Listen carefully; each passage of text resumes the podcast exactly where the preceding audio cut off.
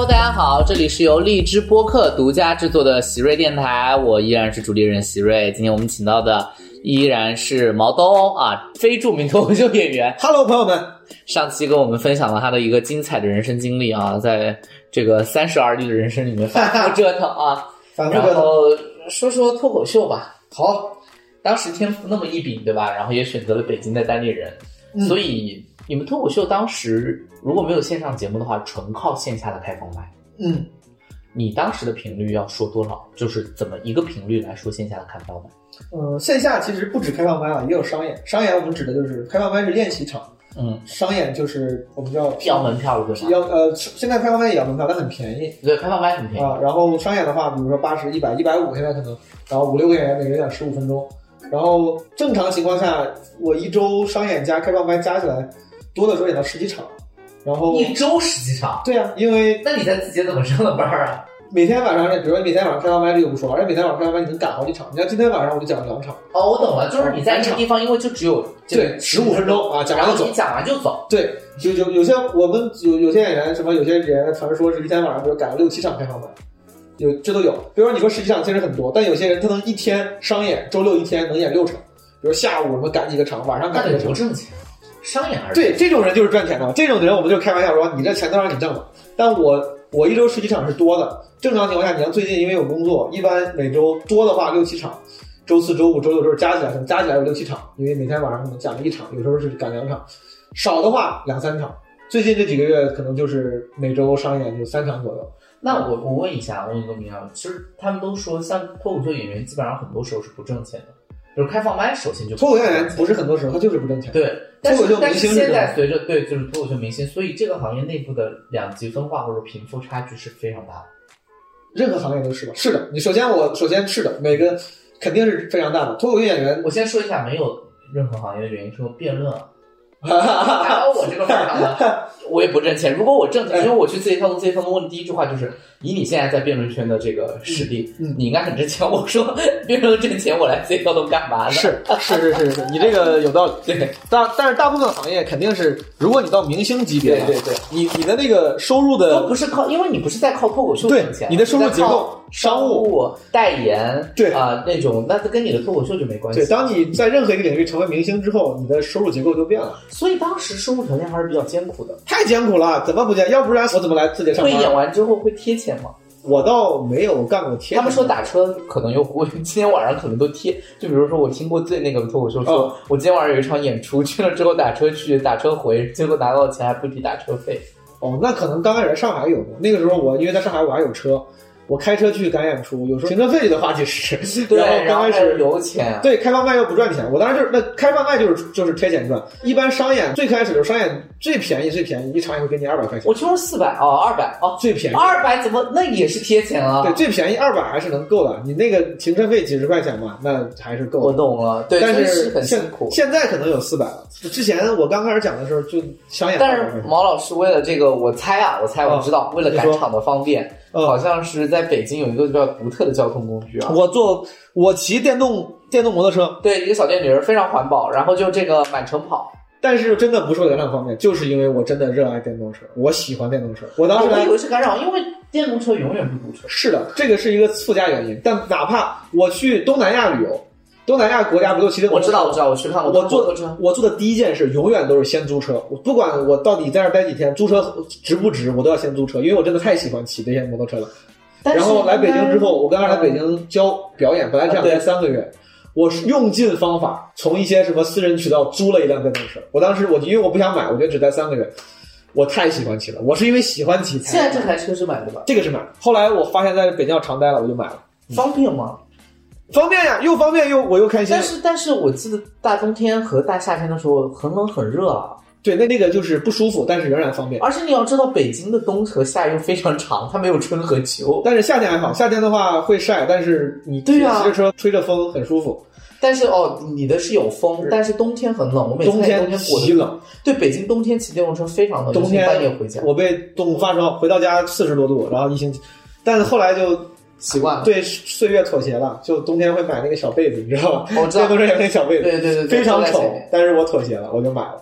我记得你都还因为电动车发生过危险嘛，把腿摔断了。摔断了，我我电动车摔过两回，一骨折过一次，第二次没骨折，但是把衣服摔破了。真是一个诗人，哈哈，我就这么高的收入都可以打车了。我我喜欢骑，我我喜欢风，这个说的有点有点矫情，但是我每次跟朋友说，就真的我不知道该怎么更朴素的说，就是我喜欢风吹在脸上的感觉。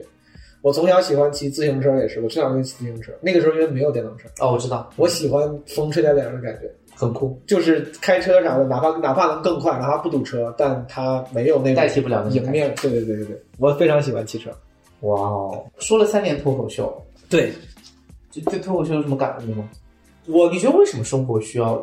就是因为我觉得可能啊，这个问题其实不太好。我们打辩论啊，就是这个。有一个以前啊，我觉得我们都走过那个路，现在我们可能更想开了，但仍然在走这个路。嗯，就是我喜欢这个东西，我觉得它有意义，然后我想推广给这个世界。嗯，我觉得无论是我，或者说邱阳，还是说超级辩手这家公司，嗯，我们在核心在做一件事情，就是我想把辩论这么好的东西介绍给你们。是的，所以我们不遗余力的在推广。其实你也知道这个东西不挣钱嘛，我们也推了很多年。包括你看到我，大我研一认识你的那个时候，我们出去打辩论都是没有问过一分价钱的。唉。就是如果让你来推销脱口秀，你为什么会觉得这种喜剧形式在你眼里面，你想要大家认识它，应该应该这是前提吧？是的，因为脱口秀作为一种喜剧形式，脱口秀呢演员都叫脱口秀演员，但其实我觉得脱口秀演员是最不像演员的演员，就几乎所有其他的喜剧形式，包括什么小品啊、sketch，什么漫才、相声演员，大家都是以表演重于创作，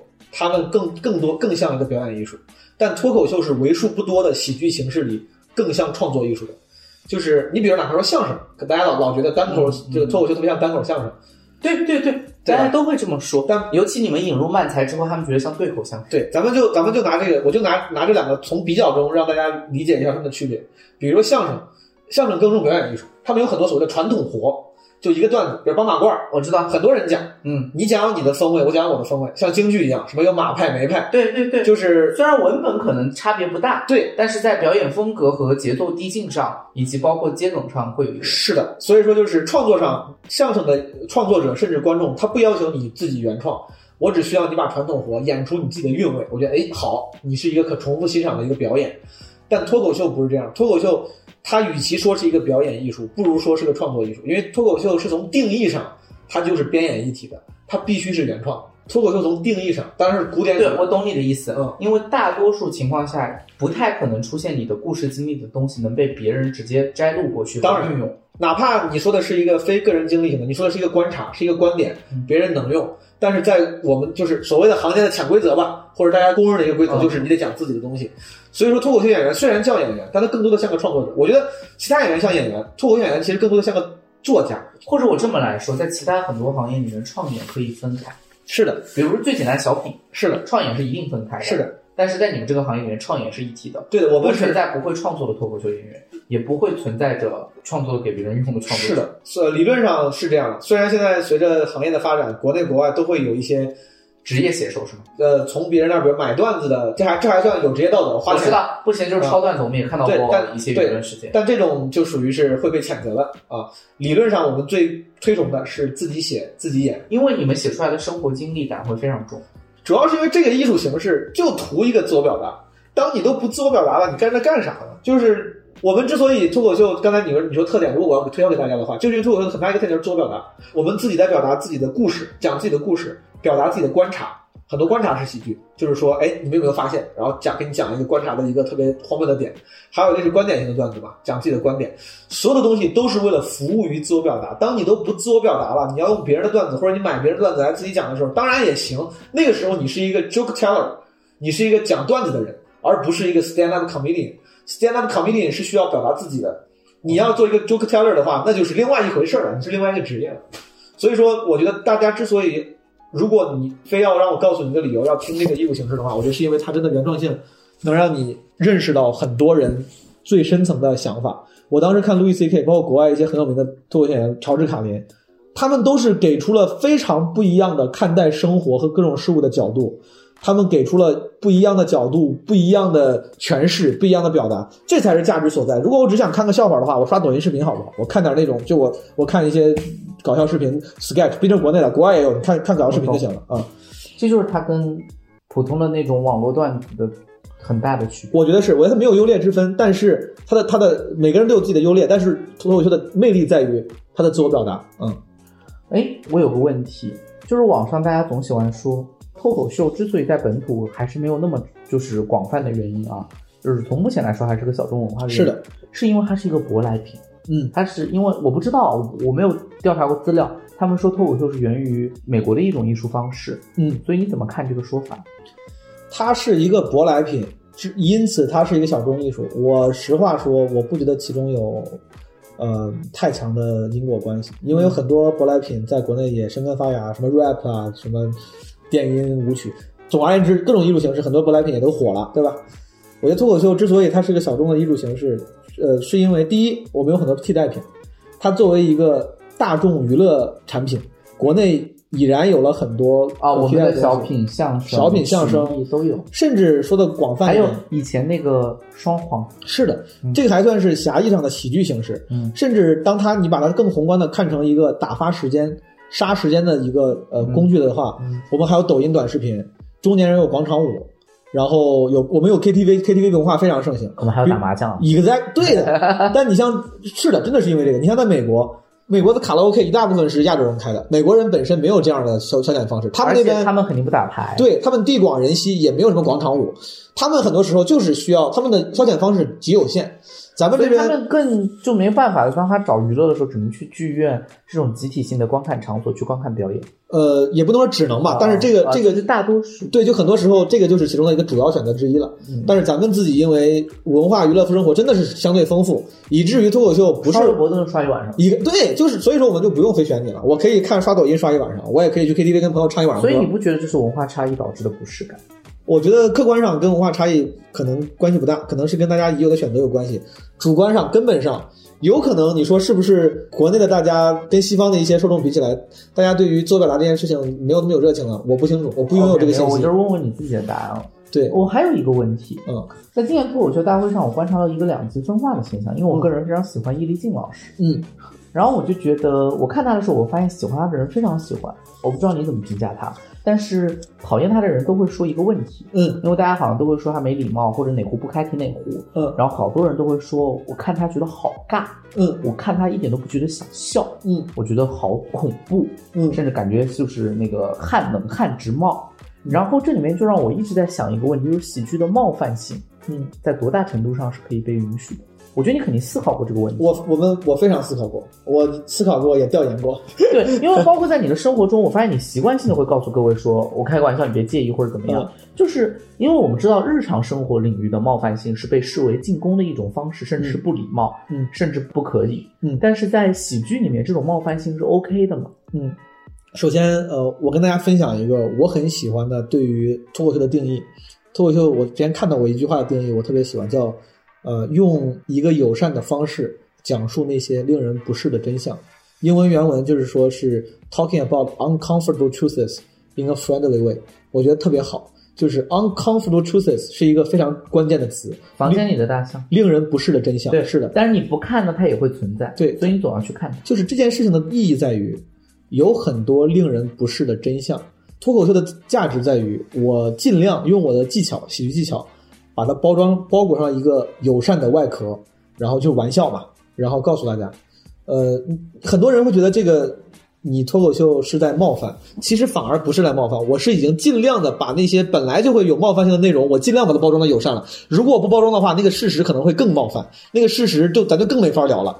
我包装上就是为就是为了咱们说不定还能聊一聊，还能。我好喜欢这个观点，是吧？因为生活远比脱口秀要冒犯太多。一个在对一个在。如果你听脱口秀都觉得冒犯，你应该想的不是脱口秀为什么冒犯，而是生活本身已经让人冒犯。如果你体会不到，很大程度上原因是因为你不是那个受害者。是的，就像生活有很多面都是对于某很多个群体，在某种层面是冒犯的，是残酷的。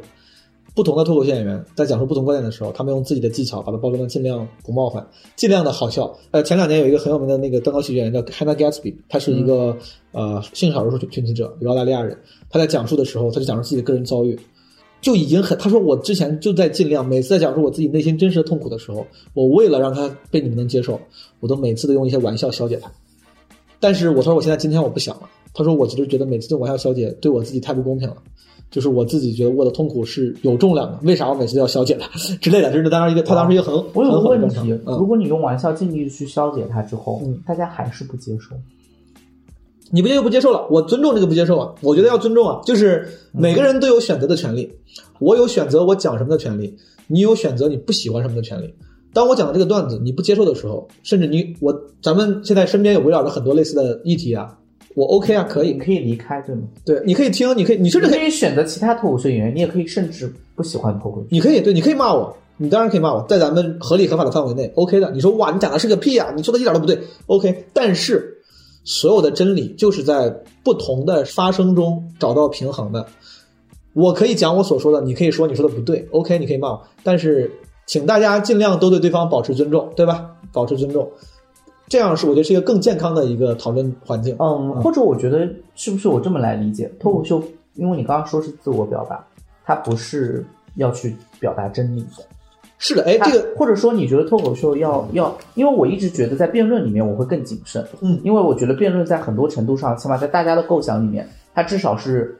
大家希望通过辩论启迪智慧这个古典的想法一直存在，虽然在今天我对这件事情存疑哈，但是 不是因为我觉得这个我们在说，因为我觉得真理是不唯一的，嗯，但是我觉得，嗯，在脱口秀里面，它可能并没有，它提供的更多还是一个自我表达，或者是情绪价值，是的，它不是说要教会大家什么，当然也不是想要证明这个世界是什么。当然，呃，美国有一个很有名的脱口秀演员叫 Dave Chappelle，他去年刚刚获得了那个马克吐温奖。嗯他当时有一个获奖感言里面，他说了，他说脱口秀 stand up comedy 它的魅力之一就在于，他说你在这个国家，你可以在无数的这个脱口秀俱乐部里面，不管你有任何一个观点，你都能在这片土地上的一个脱口俱乐部里面找到一个脱口秀演员代表你的观点。就是这个事情就在于有无数的演员在用自己的自我表达平衡所有的那些呃论调。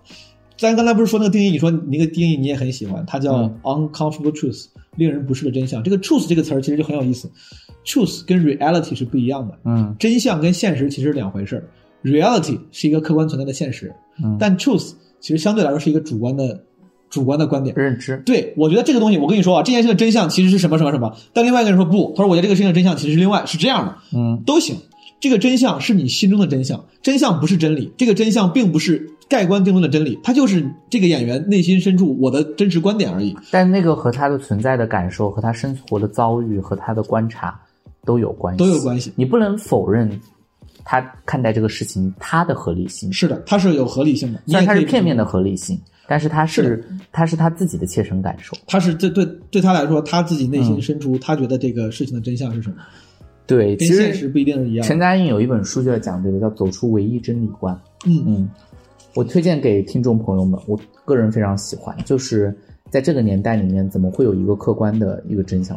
呃，最后吧，我不想聊亲密关系了，我觉得让你过来今天聊了好多，我觉得。亲密关系我太适合了，不过没关系，你说吧，我可以。那我们就请你返场，没事，电台不是只请一次，好一百期电台呢可以，就是我觉得，呃，因为我今天跟你聊得很愉快哈，我一直我一直觉得哈，我一直对你其实非常尊敬，原因是因为很简单，我说一下，原因是因为我觉得你不是那种提供最最肤浅的大众娱乐，虽然我这么说会伤害不少人，哦，但是我觉得，呃，我一直觉得你是对你的，就跟我做辩论一样，我对它的本体性有思考。那你对脱口秀本体一定有思考。嗯啊，我觉得包括我那个时候我请来的嘉宾，你可能会说为什么都是好朋友？嗯因为很简单，他对他的生活都有思考。嗯冉高明对自己的生活有过思考，奶茶对偶像有过思考。是的，我觉得能够反身性思考，可能是奇葩说的一个特点，就是所有的人都能在这里面，因为对自己有足够的反思，才能站上舞台讲出那些我觉得不同的视角。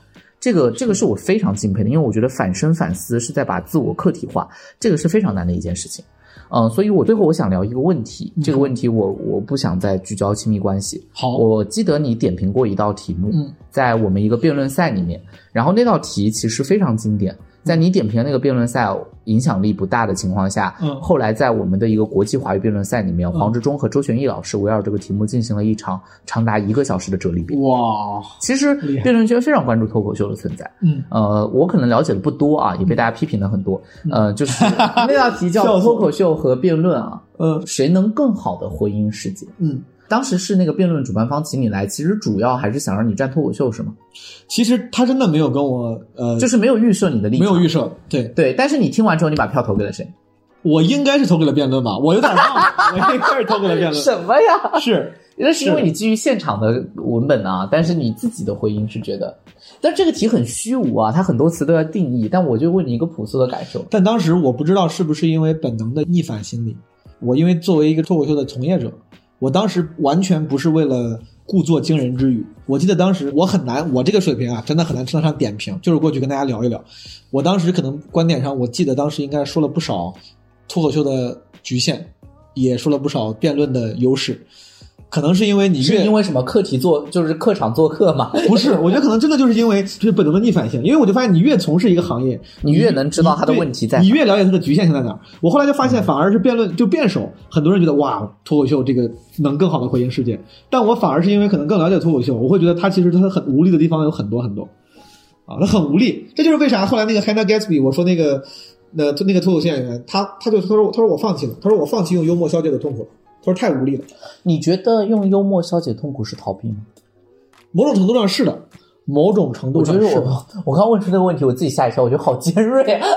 这个但这个逃避有意义吗？非常有意义。你就好像我当时很多脱口秀演员入行都是因为处在人生低谷，他需要用这种方式把自己的痛苦和不得志给找个方式宣泄出来。它有意义吗？当然有意义，它拯救了好多人的生活，但它能更好的回应世界吗？能让整个世界变得更好吗？我不确定。比如说聊一些严肃议题的时候啊，脱口秀可以用玩笑把它包裹掉，所以说有些人可能你像我。我自己平常我就懒得去跟跟你聊严严肃议题，我也懒得去网上看论文。对，但是如果我看脱口秀的话，你跟我说，哎，我说，哎，这笑话挺有意思，可能我顺便就思考了这个议题，对吧？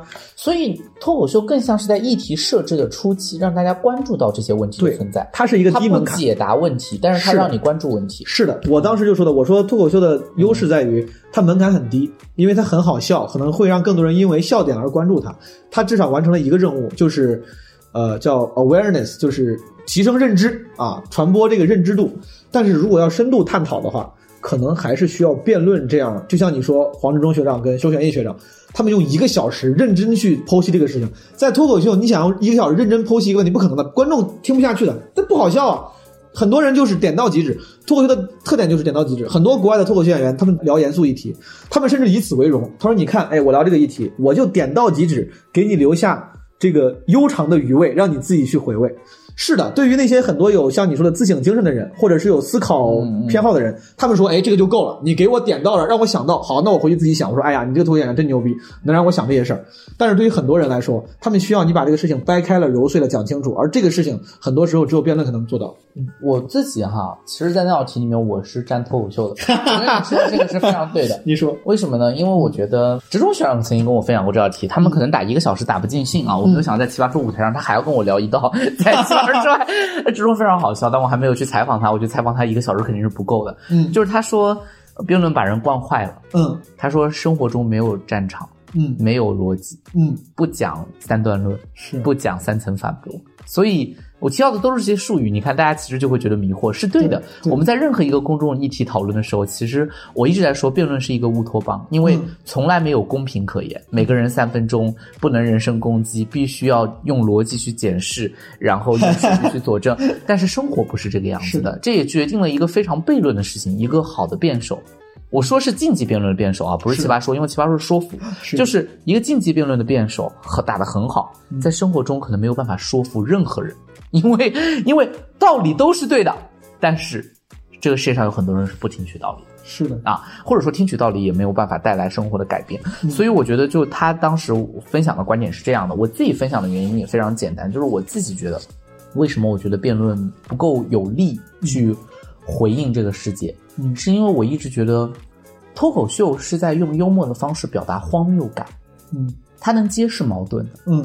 那个矛盾比辩论的这个矛盾的揭示更真实，嗯，因为辩论在很大程度上就是竞技辩论，它排斥个人经验的介入，嗯而它的矛盾是怎么？就是你看辩论制造矛盾的方式其实是比较简单的，嗯二元对立，嗯，就是我必须分出正方，必须分出正反方。而且我说实话，我一直在说，比赛要精彩，就是正方必须要站得很正，反方必须要站得很反。如果一开始和稀泥，辩论就不存在了。嗯我最怕就是有些专家点评啊，这个专家甚至不是辩论专家，就是我觉得这个既要怎么样，又要怎么样。其实我们很多孩子们就开始学这个话，但学这个话之后，你发现最大问题就是消解了你自己的观点，对。因为你没有观点，你没有立场，是。既要又要这种就是非常是。非常奇怪的一个话术。是。所以你你在这个表达过程当中，它的冲突是用两方强行分成两方，我也承认，它必须强行分成两方是，的。哪怕你不赞同，对。然后让你们开始打架，嗯。然后在打架的过程中展现矛盾冲突，这是它的戏剧魅力。嗯。但是脱口秀不是，脱口秀你说不清他打哪儿了，嗯。那个拳头很软的，你找不到他打哪儿了。嗯。你看似他在攻击，他又好像没攻击，嗯。他用一种我都不想说是幽默的方式，他一种话语方式。直接表达了一种荒谬感。你为什么会觉得这个事儿不对劲？你想笑，嗯是因为你感觉到它荒谬，嗯荒谬你笑，嗯但是他不剖析荒谬的原理，他就告诉你这个事情很荒谬哦，是而且是用经验在告诉你这个事情不对劲。对我觉得这个太棒了，嗯因为可能打一整场辩论没有告诉大家荒谬在哪，嗯大家觉得你们是为辩论而辩论。虽然这种倾向现在也有，但是脱口秀好像是在告诉你，它就是客观存在在我们生活当中那些荒谬。对，就像你说的嘛，就是我觉得像你这种性格，嗯甚至或者像咱们这种人，嗯，可能本身相对来说是爱思考的。啊，那脱口秀当他做到揭示这个功能的时候，对咱们已经够了，就够了啊你说剩下的东西你可以自我去哇，你会说，哎，这个挺哎，你说这个挺有意思，哎，这个荒谬挺有意思，让我想一想，你会想，但可能对于有些人呢，他们需要看到辩论，辩论其实是个游戏，嗯他们需要看这个游戏里面你你来我往，然后在这些非常确实的论点当中，他们说啊，我好像是支持这个啊，我对这个道理有有道理，我想通了，我想清楚了。他们可能更需要这样的方式来帮助自己想通。像咱们的话，可能你给我一个认知的提示，我就自己自己想通，找到自己的那个立场了。嗯嗯，我了解我觉。得每个人对于这种每个形式的接受程度可能也不黄一样。忠以前，嗯，黄忠以前说过一句话，他说辩手都是思想上的演员。嗯这样的一个话，其实成为了大家很大的一个保护力度。嗯但确实是因为大家是抽签决定是的，于是基本上在很大程度上，大家现在会去证明说，嗯，辩论观点不代表辩手本人，是啊是吗？对，嗯我是这么觉得，所以说其实你，但是我听你这个意思不一定是，其实不一定是，就这这里面首先有个逻辑问题。第一，如果你抽到了持方，正好符合你的想法的，对吧？对就是毕竟有个二分之一是符合你的想法的，对吧？是就是那就也不一定。对第二是，其实啊，我觉得每一个就是片面合理性这个说法是黑格尔提的，就是说，嗯其实他一定可以在那个部分找到诉求的。嗯，你不是人没有那么绝对的，嗯就我我任何给你一个公众议题，嗯你一定不会任何的就是绝对的站在某一方，嗯然后觉得另一方全是不合理的。是我觉得这个观点很傻。是的，任何一方一定有它的合理性所在，只是你要不要放大它。对，所以我觉得这个在在论啊，在论，我觉得立论方式，不管在哪个持方的，虽然我这么说很危险，因为我知道这将来也会成为大家攻击我的武器。没事儿。但是我觉得，就是我也很真诚的分享，就是说，一个真的有自我价值观的辩手，应该是在任何一方里面，嗯，他能找到一个合理性的所在去放大它。明白，这决定了立论方式。我自己是特别喜欢一句话，就是说，嗯，辩手怎么立论，其实大概率反映他是什么样的人。嗯你甭管他站哪个持方，嗯他立论的底线，他立论的方式，他的思维推进路线嗯和他选择进入的视角。嗯因为辩论其实虽然给你规定了一个问题，但是从来没规定过你要怎么去说这个问题。嗯所以我觉得在很大程度上，他其实是代表本人的。是代表有道理他是可以代表本人的，一定可以，至少可以潜意识折射出这个人的思想。我从来不打算以那个东西来逃脱我的，呃，就是在表达方面那个，甚至我认为表达是有责任，就一定有义务。嗯嗯所以我觉得我我一直认为我是很真诚在进行辩论，我的愤怒也是真诚的。我特别不喜欢大家说一句话，说辩手经常舞弄一些自己都不喜欢的概念和持方，嗯说一些自己都不相信的话。他们生活中这么做的吗？